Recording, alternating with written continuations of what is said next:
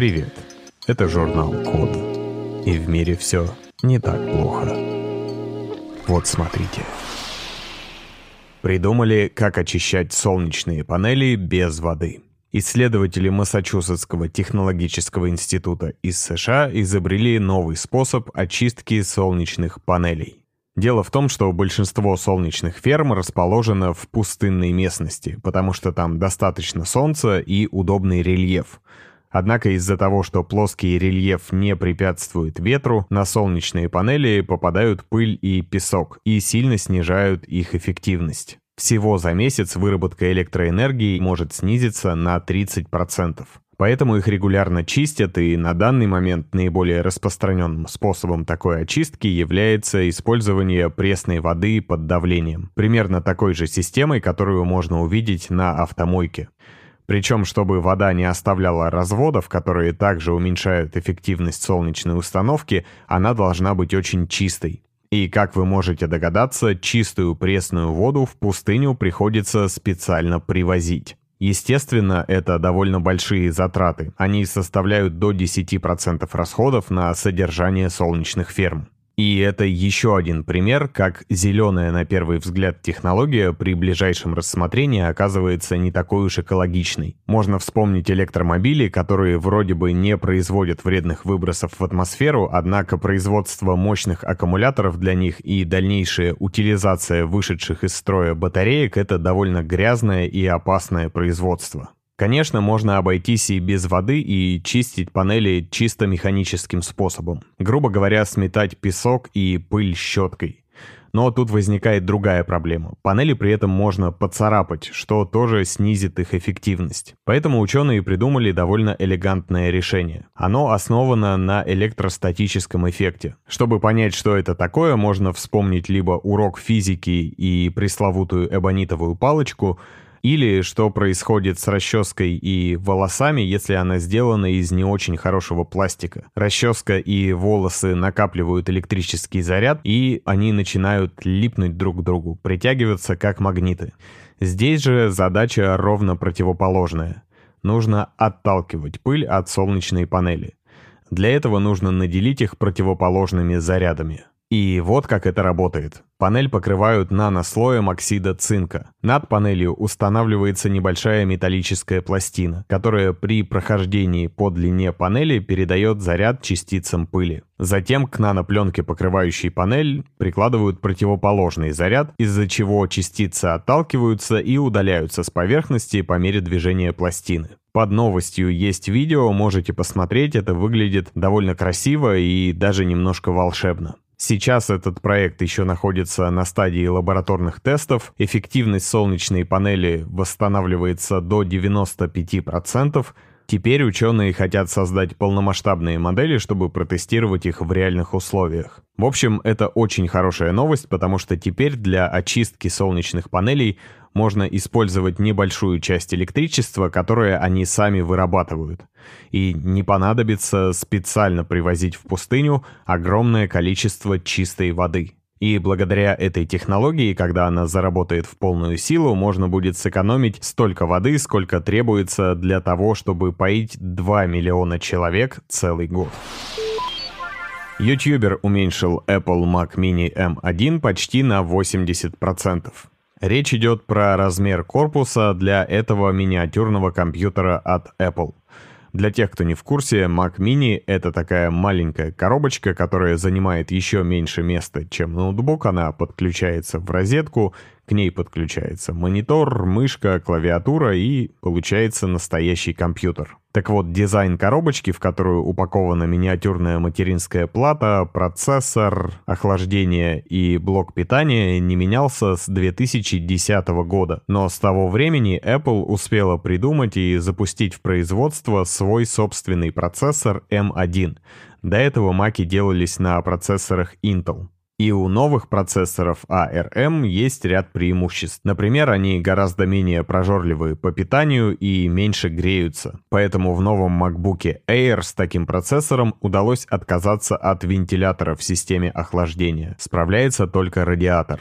А вот когда автор YouTube-канала Snazzy Labs открыл новый Mac Mini, он обнаружил, что в принципе сам корпус, система охлаждения и блок питания не изменились по сравнению с предыдущими моделями. То есть там все еще стоит стандартный блок питания на 150 Вт, а с новым процессором достаточно было бы в два раза меньшей мощности.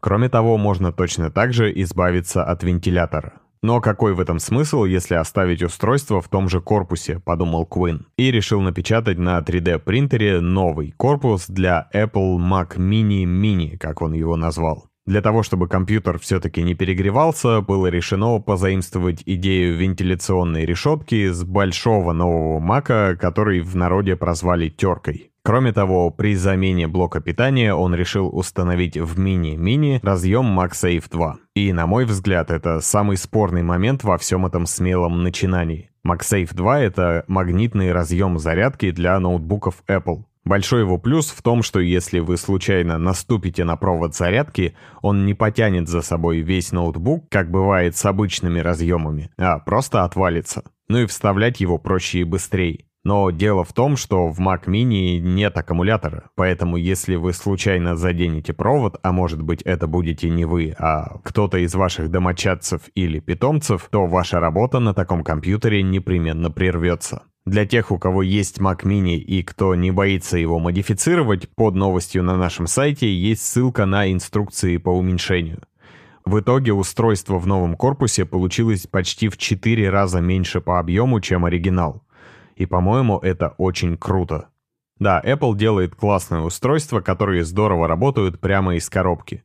Но, как выясняется, в данном случае даже они не готовы были заморачиваться с придумыванием нового корпуса под новый процессор. И, в принципе, их можно понять. На разработку нового дизайна, учитывающего отсутствие вентилятора и соответственные требования к охлаждению электроники, а также разработку нового блока питания, ушло бы довольно много денег. Не говоря уже о том, что под них нужно было бы строить новые производственные линии а компьютеры на новых собственных чипах Apple и так стоят недешево.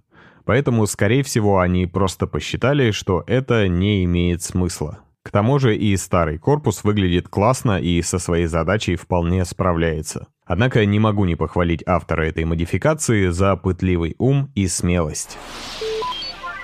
Сделали ткань, которая работает как микрофон и динамик. Исследователи Массачусетского технологического института из США придумали акустическую ткань, которая преобразует звуки в механические вибрации, а затем в электрические сигналы.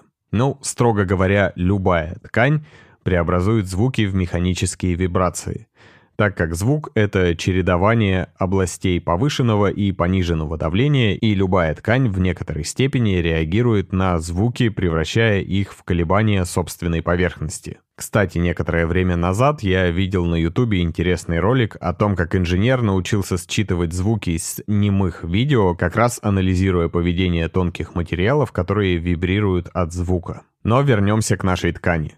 Для того, чтобы сделать из футболки микрофон, нужно придумать, как механические колебания перевести в колебания тока. И здесь ученые решили использовать пьезоэффект. Суть его в том, что некоторые кристаллы, например, кварца, при деформации вырабатывают электрический ток, прямо пропорциональный тому, насколько сильно кристалл деформируется.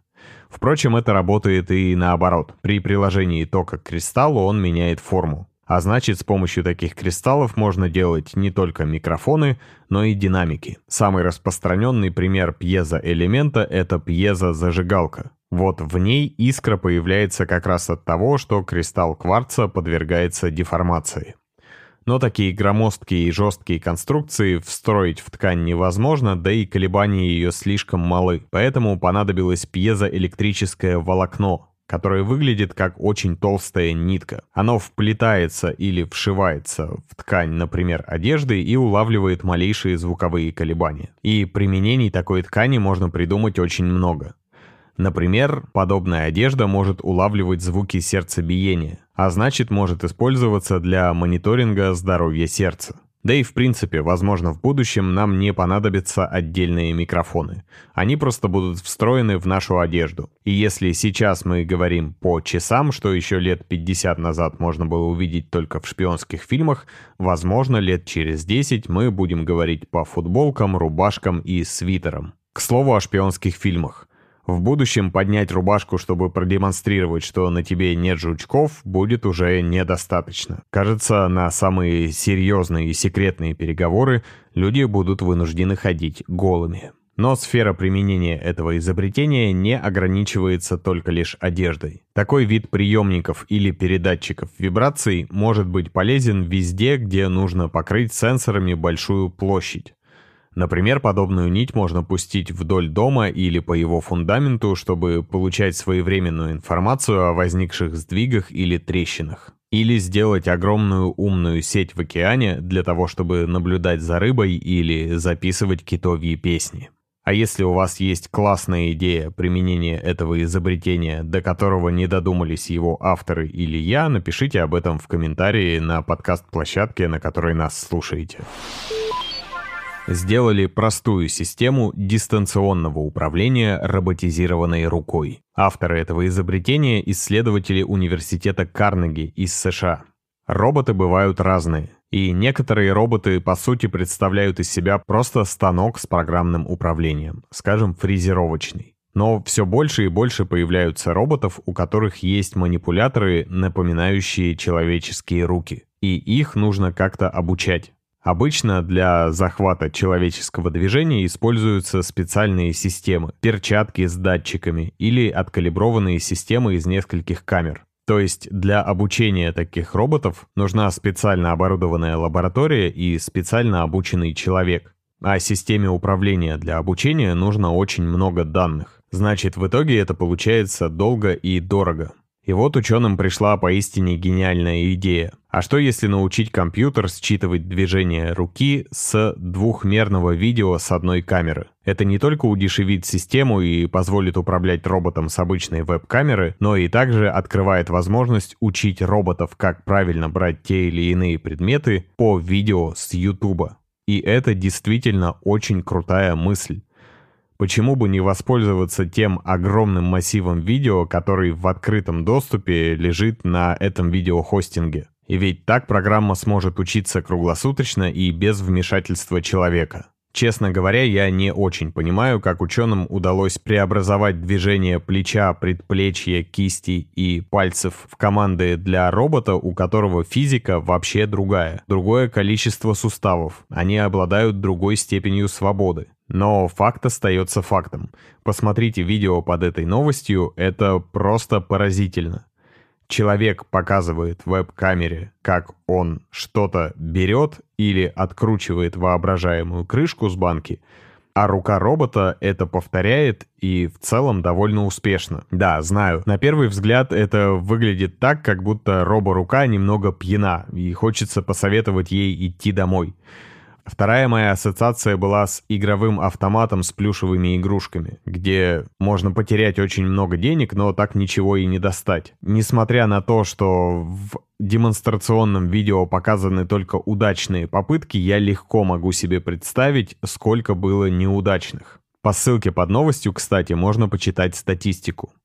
Так вот, самой сложной задачей для робо-руки оказалось поместить один стаканчик в другой, Система, о которой я сейчас рассказываю, справилась всего в трех случаях из десяти, а предыдущая, с которой они соревнуются, всего в одном из десяти. Зато хватание каких-то простых вещей, вроде, кстати, плюшевых игрушек, заканчивалось успехом в 90% случаев. В общем, на мой взгляд, это прорывное изобретение, которое сильно удешевляет и упрощает обучение роботических рук, как наиболее эффективно взаимодействовать с окружающим миром потому что люди учились этому в процессе эволюции многие и многие тысячи лет, а роботы с помощью YouTube могут пройти весь этот путь очень быстро. Не удивлюсь, если в скором будущем мы будем переворачивать сырники на сковородке не обычной лопаткой, а совершая характерные пассы перед веб-камерой нашего кухонного робота-помощника. В общем, ждем тех времен, когда роботы научатся аккуратно таскать для нас каштаны из огня. Спасибо за внимание. Заходите на сайт The Code Media и подписывайтесь на нас в социальных сетях. С вами был Саша Мачито. Скоро услышимся.